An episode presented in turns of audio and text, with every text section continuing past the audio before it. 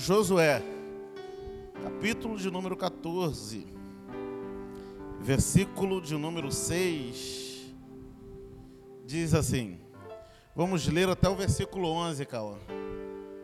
Vamos ler até o versículo 11. Então os filhos de Judá chegaram a Josué em Gilgal. E Caleb, filho de Jefoné, o quenezeu, lhe disse: Tu sabes que o Senhor falou a Moisés, homem de Deus, em Cades Barneia, por conta de mim e de ti. Quarenta anos tinha eu quando Moisés, servo do Senhor, me enviou a Cades Barneia a espiar a terra. E eu lhe trouxe resposta como sentia no meu coração. Mas meus irmãos que subiram comigo, eles fizeram derreter o coração do povo. Eu, porém, eu preservei em seguir ao Senhor meu Deus. Então Moisés, naquele dia, jurou, dizendo: Certamente a terra que pisou o teu pé será tua e de teus filhos, e em herança perpetuamente pois preservastes em seguir ao Senhor, seu Deus. E agora, eis que o Senhor me conservou em vida, como disse, 45 anos são passados. E desde que o Senhor falou esta palavra a Moisés, andando em Israel, ainda no deserto. E agora, eis que hoje eu já tenho 85 anos. Feche seus olhos. Deus, nós lemos a tua palavra. Senhor, nós te pedimos que o Senhor fale aos nossos corações. Aquilo, meu Senhor, que nós lemos, que nós possamos entender. Abra cada coração para compreender a tua palavra, para entender, Senhor, os seus propósitos sobre as nossas vidas nesta noite. Em nome de Jesus, que todo mal que possa nos impedir de entender aquilo que o Senhor tem preparado para a gente. Que possa nos tirar a concentração na tua palavra, que seja jogado por terra. Queremos ouvir e entender a sua palavra nesta noite e sair daqui mais crentes do que nós entramos. Em nome do Senhor Jesus. E toda a igreja diga. Se você pode, coloque a sua Bíblia no colo e aplauda bem bonito a palavra de Deus. Queridos, o texto que nós lemos em Josué, Josué, ele é o primeiro livro da categoria de livros históricos na Bíblia. Ele conta sobre a história de Israel. A categoria que vem antecedendo eles é a categoria do Pentateuco. E logo em seguida chega a categoria dos livros históricos. Eles dão um apanhado geral na história da Bíblia, sobre é, o início de tudo, sobre as antiguidades. E aí, Josué, ele escreve porque ele foi o sucessor de Moisés. Você entende muito bem que Deus levantou Moisés e Moisés como um grande homem de Deus para tirar o povo que estava aprisionado no Egito. Deus tinha feito esse povo entrar pela porta da frente através de um homem chamado José. Repita comigo, José. José entrou no Egito para ser governador. A Bíblia diz que José, ele, depois que os irmãos dele foram descobertos, foram no período de fome, ele trouxe todos os seus irmãos. E aí, seu pai, suas cunhadas, cunhados, todos os seus familiares. E aí ficou a família inteira de José morando na terra de Gozen. E aí, com isso, o povo foi se procriando, e judeus é um povo que procria muito rápido, e rapidamente foram para 300, para uma cerca de 3 milhões de pessoas presos, presos no Egito, porque eles entraram com o governador, e aí, logo com o passar do tempo, eles deixaram de estar ali, de entrar pela porta da frente, e eles passam a ser escravos no Egito, porque o faraó que tinha colocado José como governador, ele havia morrido e já tinha entrado um outro faraó no lugar. E aí eles ficaram com medo, esses 3 milhões de hebreus, eles se levantam contra nós, a gente vai perder, eles vão tomar conta disso tudo e a gente perde a terra do Egito. Então vamos colocar eles como escravos para eles trabalharem bastante. E colocaram eles para trabalharem de manhã até a noite, de forma que eles estivessem muito cansados e eles não tivessem mente livre ou mentalidade para eles armarem uma emboscada contra os egípcios e não tomarem o poder do governo egípcio. E aí, com isso, esse povo ficou escravizado, cerca de 3 milhões de pessoas. Deus levanta Moisés como libertador, e aí Moisés ele é levantado, Deus manda as dez pragas, e aí através de Moisés, e aí o governo, o, o, o, o faraó, o rei do Egito, ele não queria liberar, mas com a última praga, que foi muito pesada, ele resolveu liberar e agora o povo vai para o deserto. Josué, Moisés é o líder desse povo. E ele prepara o seu sucessor. Quem é o sucessor de Moisés? Josué. Só que enquanto eles iriam entrar em uma terra, a Bíblia diz que Moisés, ele queria espionar aquela terra.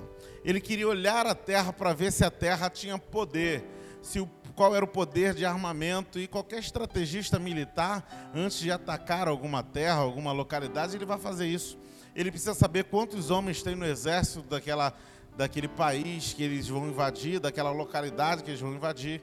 Ele precisa saber qual o poder de fogo, qual é o armamento dos seus inimigos, porque senão ele vai chegar lá e pode ser surpreendido, porque os seus inimigos podem estar muito mais bem preparados do que eles. E aí, com isso, ele manda alguns espias para ver qual era essa terra, como era, qual o armamento, qual o tamanho do exército, qual o poder de fogo. A Bíblia diz que Moisés ele manda 12 homens, repita comigo, 12 homens. E esses 12 homens vão para espionar a terra. A Bíblia diz que 10 desses homens, eles trouxeram um veredito e dois desses homens trouxeram uma palavra diferente. Então, desses 10 homens que foram espiar a terra, dez dos doze homens, dez deles, eles derreteram o coração do povo. A Bíblia diz isso. Ou seja, eles disseram que não era fácil, que era quase impossível eles invadirem, saquear e povoar aquela terra. Eles disseram: para o propósito que vocês têm, que a gente tem como exército, não dá para a gente invadir essa terra, não dá para a gente habitar nessa terra, não dá para a gente conquistar aquilo que foi nos prometido lá atrás. Mas a Bíblia diz que, ao contrário desses dez, dois desses homens, repita comigo, dois homens, dois desses homens, eles se levantaram com um veredito diferente.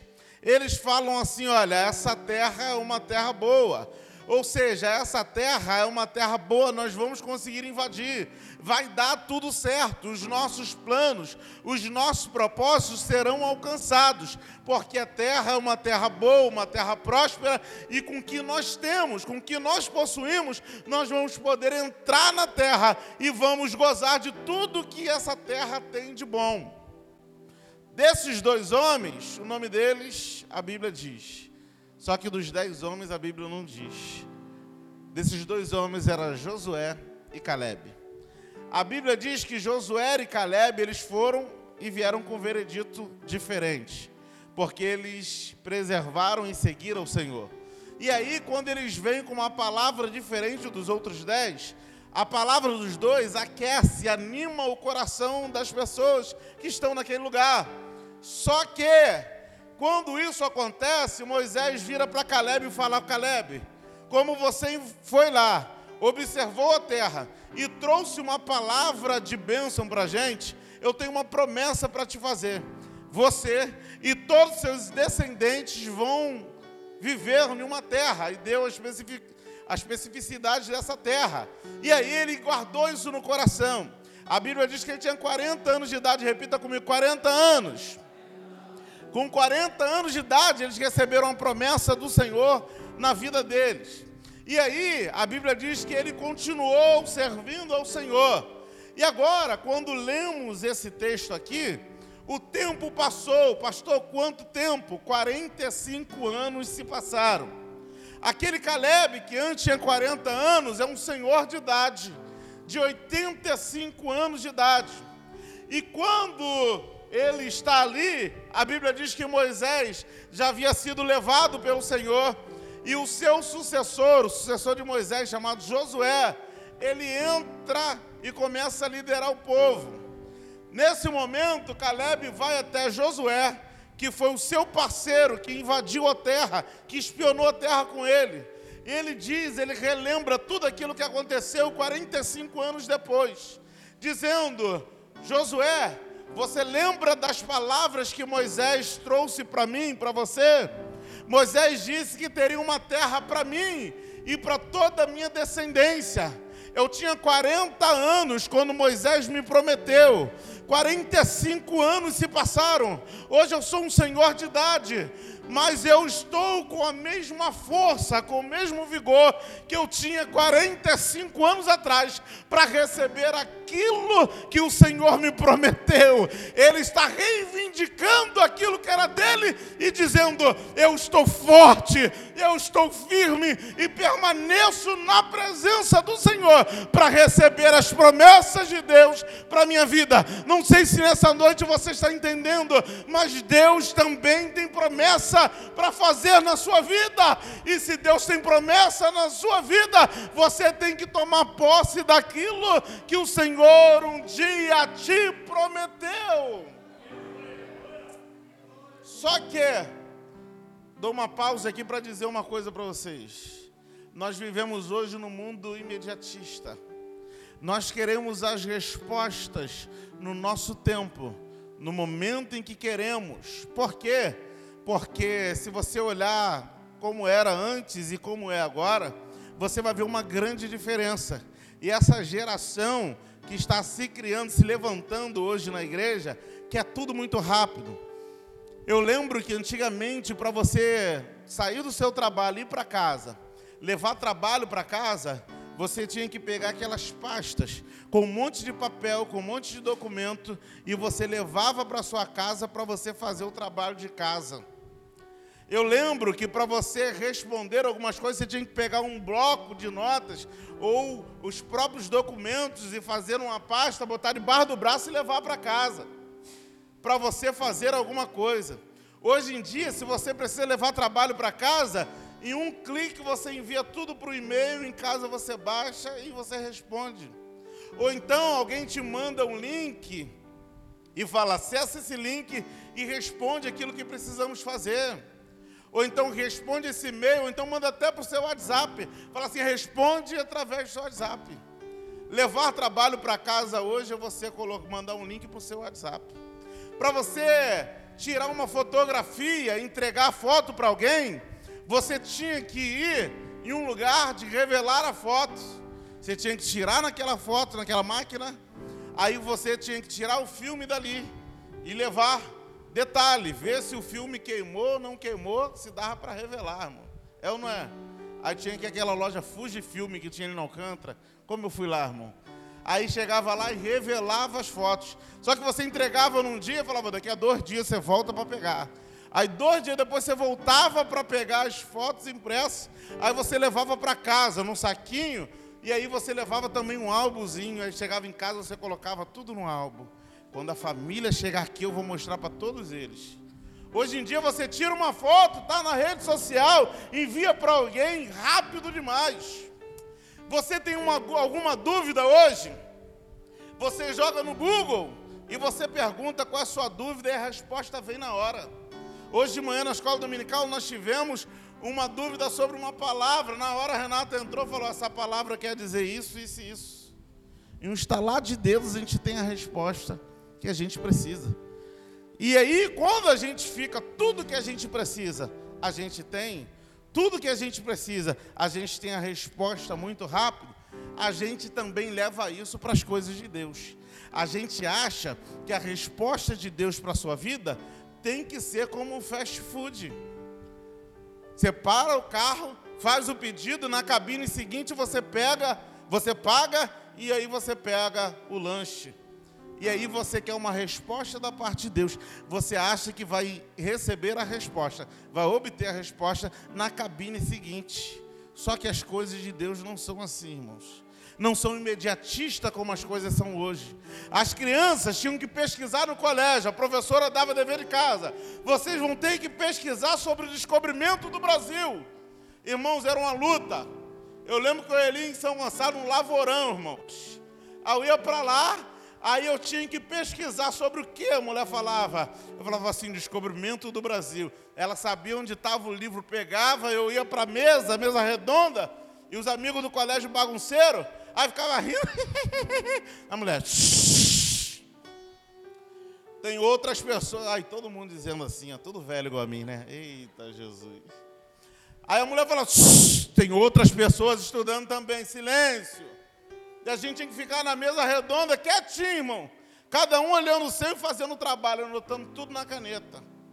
Hoje você dá um Google e sai a resposta toda. Aí é Ctrl C e Ctrl V, né, irmão? Aleluia. Você não tem nem muda a fonte, né, Jonathan? Para não. Só Jesus na causa mesmo. Hoje é rápido demais as respostas. Só que você precisa entender que no reino de Deus não funciona assim. Não é você entrar no Google e pedir uma resposta e obter.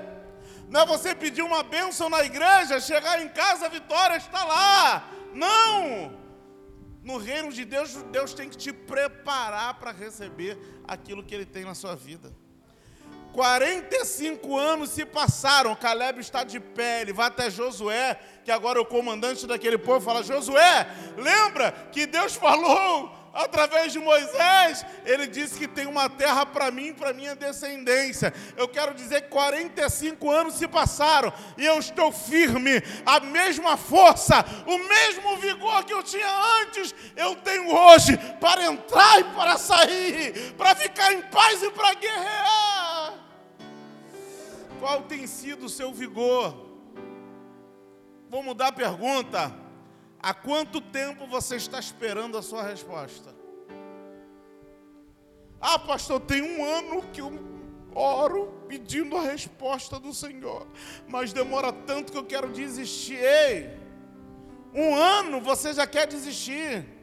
Você tem dois anos de crente, só porque Deus não te respondeu, você quer olhar para trás e para o mundo desistir? Ei, crente, para de se preocupar com o Google, resposta rápida, e começa a olhar para a Bíblia. 45 anos se passaram e o cara está dizendo: a mesma força que eu tinha com 40 anos, eu tenho com 85 anos para guerrear, para entrar e para sair.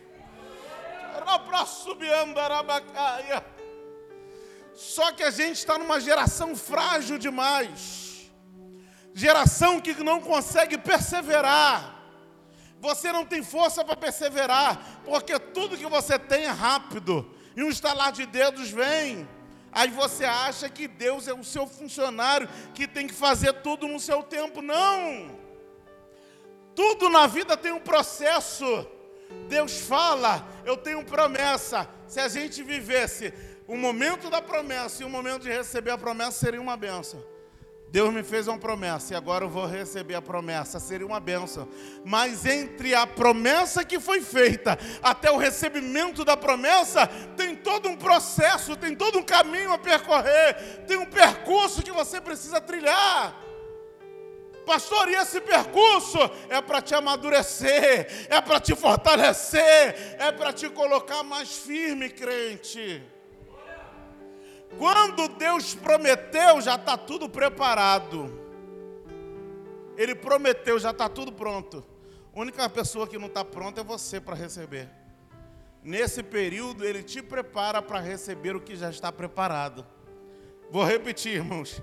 Enquanto Deus te promete, Ele já preparou tudo. Então, na verdade, Ele tem que preparar você.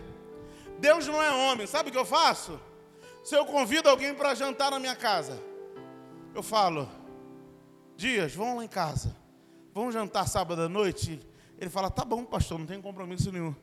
Aí eu ligo para Renato, ó, Dias, não vou falar para você cozinhar não, amor. Não é isso que eu ia falar, não. Ela fez a cara assim, mas... Não é para cozinhar não, amor. A gente pede tudo no fast food. Aí eu ligo para Renata falo, ó, Anderson vai vir jantar lá em casa. Aí eu vou para o mercado. O que, que tem? A gente olha na geladeira. Eu abro o armário. Ai, meu Deus do céu. Eu não tenho arroz, tem que comprar arroz. Ai, tem que comprar feijão. Aí eu vejo o que está faltando, vou no mercado, compro para poder me preparar para a visita dele. Eu sou assim. Ser humano é assim. Quando Deus fala, vem, Deus já está com tudo preparado. Ele não precisa olhar no armário para ver o que tem. Ele não precisa correr no mercado. Quando Deus promete, já está tudo preparado para você, crente. Então, você que tem que resistir do período da promessa que ele faz até o cumprimento da promessa. Você precisa aguardar, mas eu tenho uma boa notícia: se você perseverar e aguardar, a vitória vai chegar e você estará preparado para recebê-la, e você será bem-aventurado para a glória de Deus. Só quem recebe essa palavra, aplauda e glorifique o nome dele nessa noite.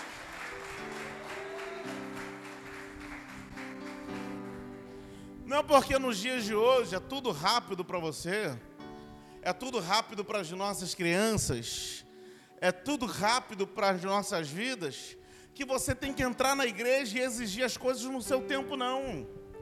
A Bíblia continua sendo a mesma, a palavra de Deus continua sendo a mesma palavra infalível. Ela é uma espada de dois gumes, irmãos. Corta para lá e corta para cá. Você entende isso? Diga glória a Deus. A palavra é a mesma. A Bíblia é a mesma, não mudou por causa de você. Não mudou por causa dos tempos de hoje. Ela continua sendo a mesma. Só que sabe o que me chama a atenção em Caleb? É que ele fala para Josué, ele poderia dizer para Josué, eu estou tão cansado, meu irmão, essa terra não chega, eu estou aqui, eu estou cheio de mal de Parkinson, eu, tô, eu não consigo nem andar mais, eu estou tremendo, ó. olha como é que eu estou mal. Se você não me der a terra, eu, como é que eu vou fazer? Eu não vou nem andar nela. Ele poderia dizer que estava mal, que estava triste, que estava debilitado. Talvez ele não recebesse. Mas quando ele tem atitude de fé, ele diz assim: Olha, o mesmo vigor que eu tinha 45 anos atrás, eu tenho hoje também. E ainda te digo mais: se precisar guerrear de novo para conquistar alguma coisa, eu estou firme ainda para guerrear. Um senhor de 85 anos de idade está dizendo: Pode mandar, que eu estou preparado para receber. Sabe o que acontece? Ele fala: Olha, a terra de Hebron será separada para você, para você e toda a sua descendência. Ele recebeu por herança a terra de Hebron para ele e para todos os seus descendentes. Sabe por quê? Porque ele estava preparado para receber. O jeito em que nós estamos, irmãos, vai fazer a gente receber ou não receber aquilo que Deus tem para a gente. Você ora e fala: Senhor, eu preciso dos dons espirituais.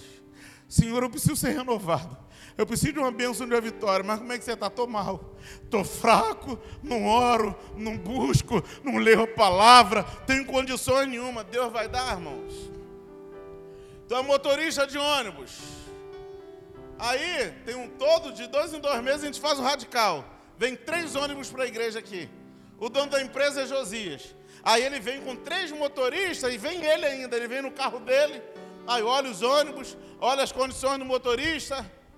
Se tiver um motorista dizendo, oi Josias, eu vou levar essa galera. Quantas pessoas cabem no ônibus? 45. É, eu estou com a pressão baixa, mas eu, eu vou, vou, mas eu não estou muito bem não, estou um pouco trêmulo.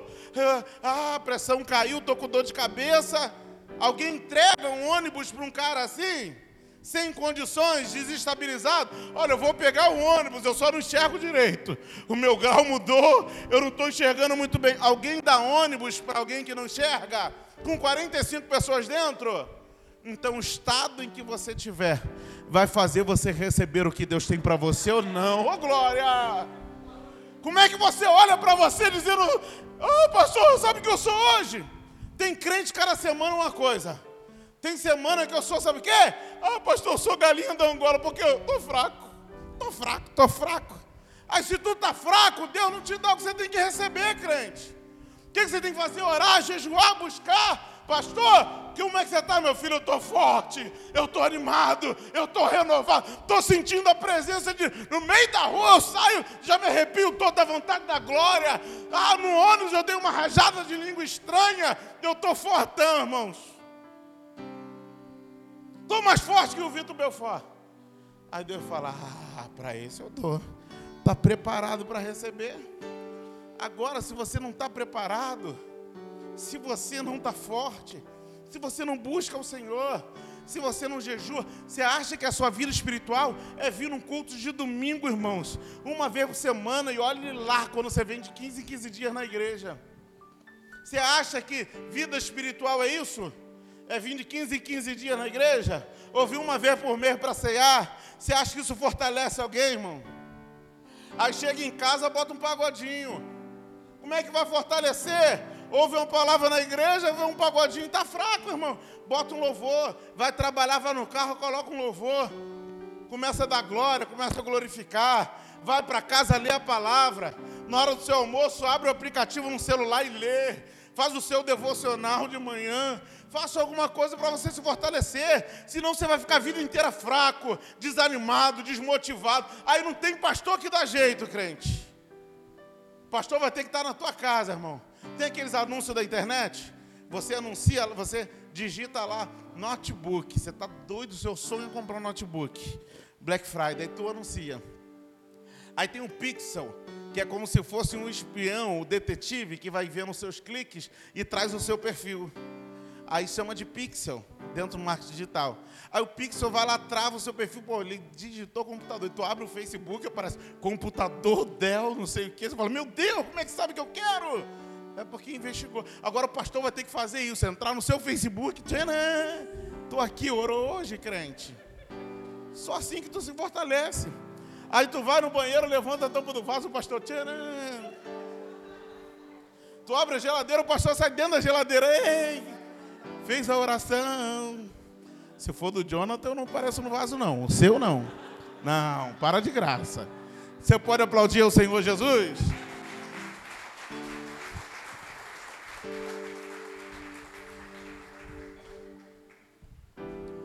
Você precisa se fortalecer. Você precisa estar preparado para Deus te entregar aquilo que Ele tem para a sua vida. Você está entendendo isso? Diga glória a Deus, irmão. A gente brinca assim, mas o negócio é sério, amém ou não amém, irmão? Porque se você não estiver buscando, não adianta, você vai ficar fraco, você vai ficar triste, desmotivado, desanimado. Tudo isso vai acontecer. Então, o culto é só o complemento, o lugar onde a gente se reúne. Mas você tem que ter a busca em casa. Qual foi a última vez, crente, que tu parou dentro de casa, chamou tua esposa, teu filho e falou: Vamos fazer um culto no lar agora? Qual foi a última vez que você falou, antes de dormir, vamos reunir a família, vamos, vamos orar? Filho, ora. Filha, ora ao Senhor. A sua oração é hoje, a minha foi ontem, hoje é a sua. Não! Como é que você vai se fortalecer? Só se tiver uma varinha de, de condão. Plim, plim. Vai vir a sininho do Peter Pan.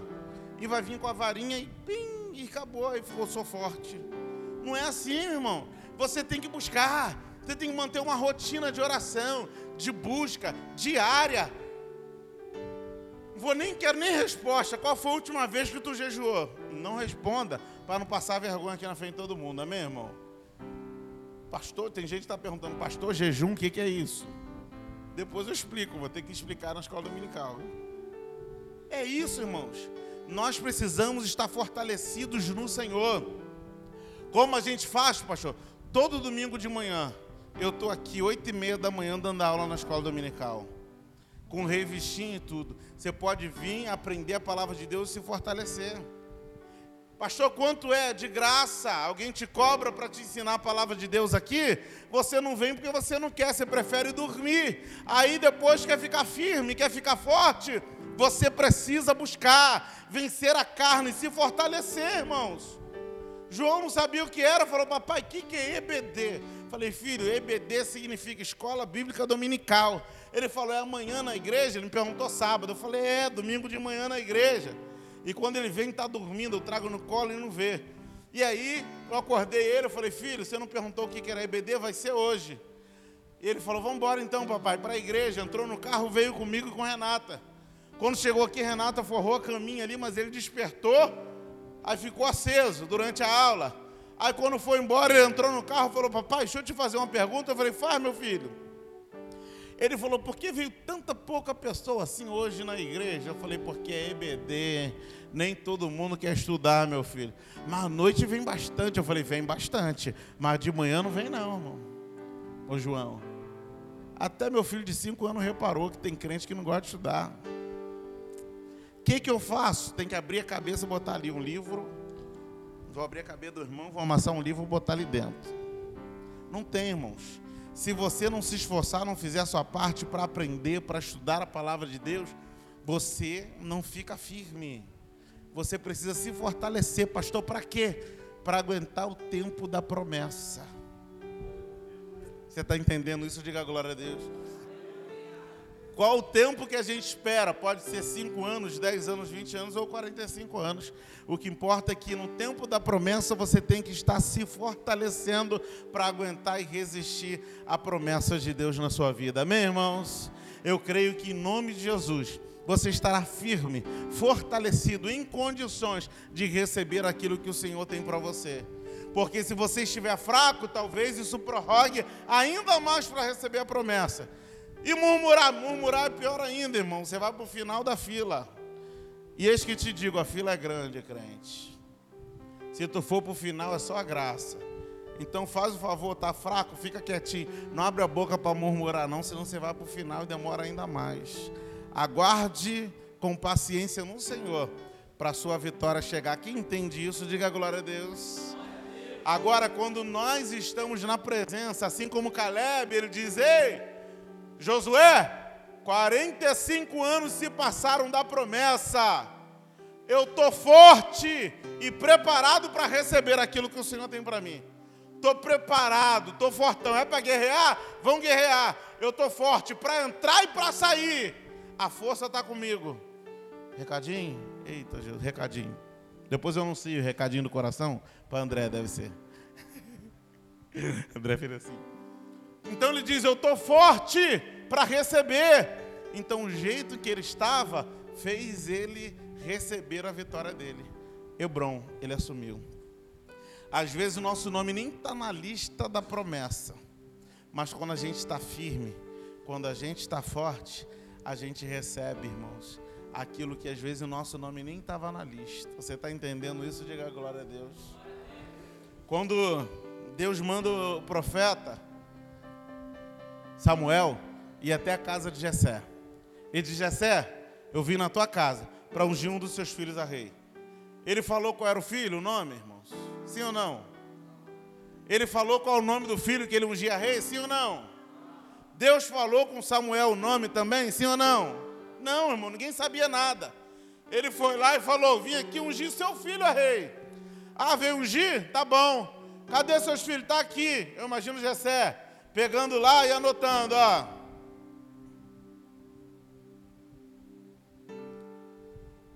Pegou a lista, aí entregou. Tá aí, profeta? Tô. Toma a lista. Aí o profeta chama. Ele abre. Aí vem um fortão, todo bonitão. Aí o Senhor fala com ele: Esse não é o meu escolhido para ser rei de Israel. Outro, Abinadab bonitão. Aí Deus fala com ele: Este não é. Meu irmão, passa a lista inteira. Ele falou: É, acabaram seus filhos? Eu fiz a chamada de todo mundo que estava aqui. A lista acabou. Acabaram os filhos? Ele disse: Não, tem umzinho lá. Não, por que você não colocou na lista? Ah, porque está lá apacentando ovelha, então chama. Ninguém sentará à mesa até que ele chegue. Ô oh, glória!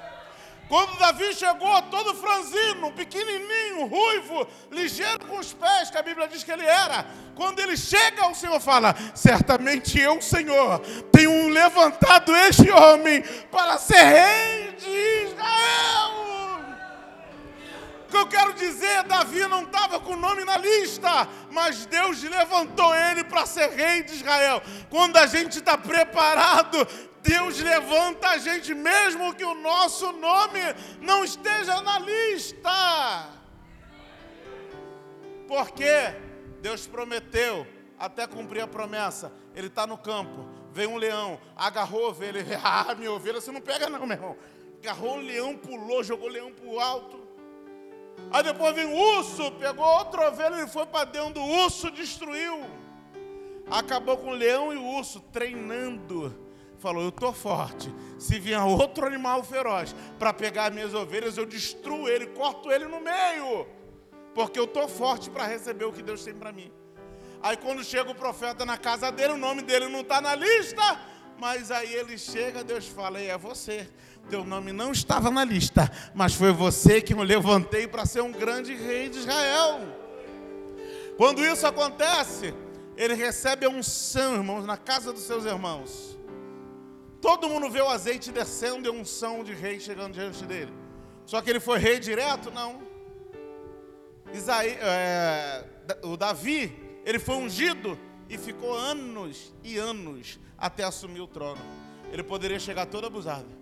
O profeta, juiz e sacerdote Samuel, o cara, cara, me ungiu, agora eu sou rei. Seu Saul, primeiro rei de Israel, mete o pé aí, o trono é meu.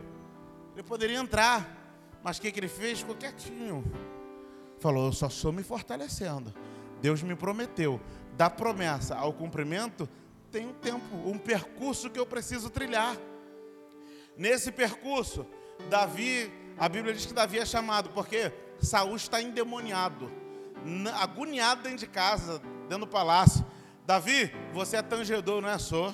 Toca o harpa que é uma beleza. Então entra no palácio. Primeira vez que Davi entra no palácio, não entra como rei de Israel. Ele entra no palácio como tocador de harpa. E a Bíblia diz que quando Davi dedilhava a harpa, o espírito mal que estava na vida de Saul era repreendido e ia embora. Sabe por quê?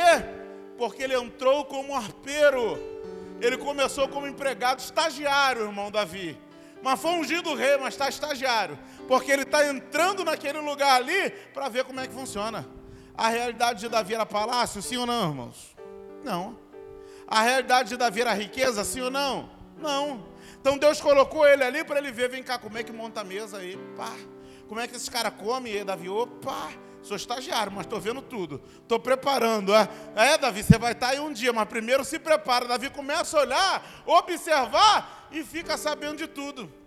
Se Davi entra como rei, não sabe como come, não sabe qual talher que usa, não sabe como se veste, aonde é o palácio, com os cômodos, agora Deus colocou ele como estagiário para ele aprender. Quando ele entrou como rei, ele já sabia tudo o que tinha que fazer.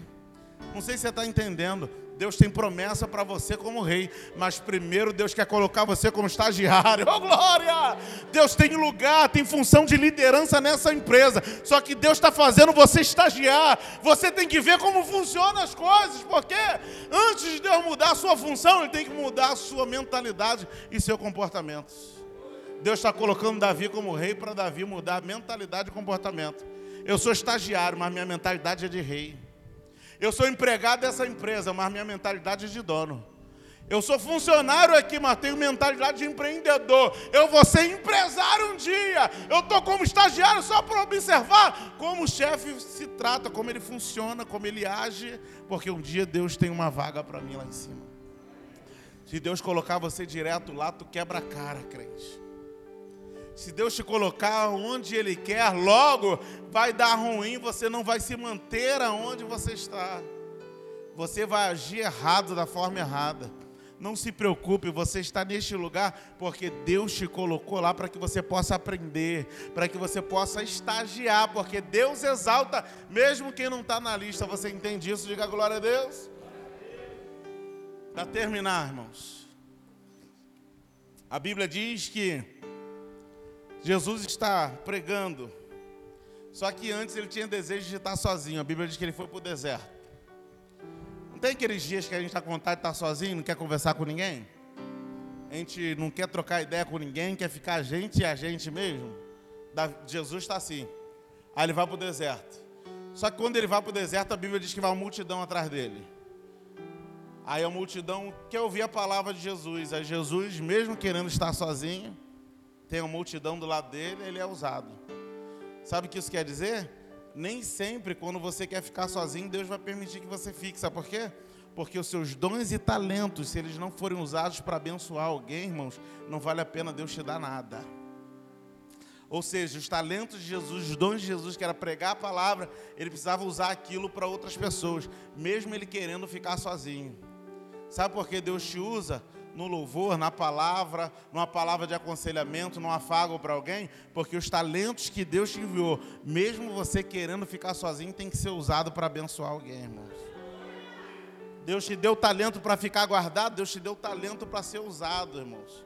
Jesus está cheio de talento, quer ficar sozinho. Está indo para o deserto, mas chegará uma multidão atrás de Jesus. Aí Jesus vai, usa o talento dele e prega para todo mundo. A galera anima a dona. Só que chega uma hora, todo mundo fala: estamos no deserto, está todo mundo com fome. Não tem nada. Tem padaria no deserto, sim ou não? Tem açougue no deserto, sim ou não? Tem lanchonete no deserto, sim ou não, irmão? Não tem. Aí Jesus fala: e quantas pessoas tem que aí? O camarada que escreve o livro, os evangelistas, eles escrevem dizendo que existiam 5 mil homens. Repita comigo: 5 mil homens o contador lá, o cara da contabilidade, contou lá, falou 5 mil homens. Quem está na lista? Fulano, fulano, fulano. Fora mulheres e crianças, que não entram na lista. Aí Jesus tem que alimentar, está todo mundo cheio de fome. Como é que alimenta essa galera? Não tem comida. Aí vem quem? Um menininho. Quem estava na lista? 5 mil? 5 mil?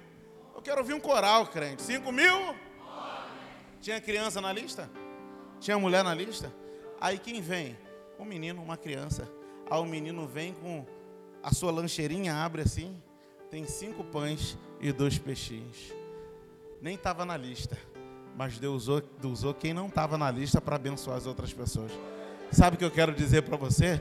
Que Deus vai usar quem não está na lista. Pode nem ter colocado o seu nome na lista, mas é você que Deus vai usar. É através de você que Deus vai fazer o milagre. Deus vai te usar, crente. Que mais eu preciso dizer para você, você entender isso?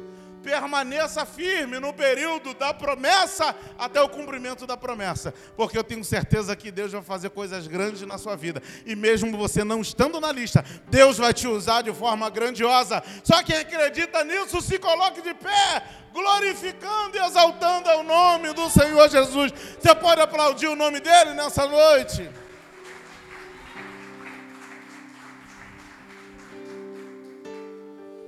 O que Deus faz, irmãos? O que Deus faz sempre é o certo. Talvez você pode até olhar e achar que está demorando.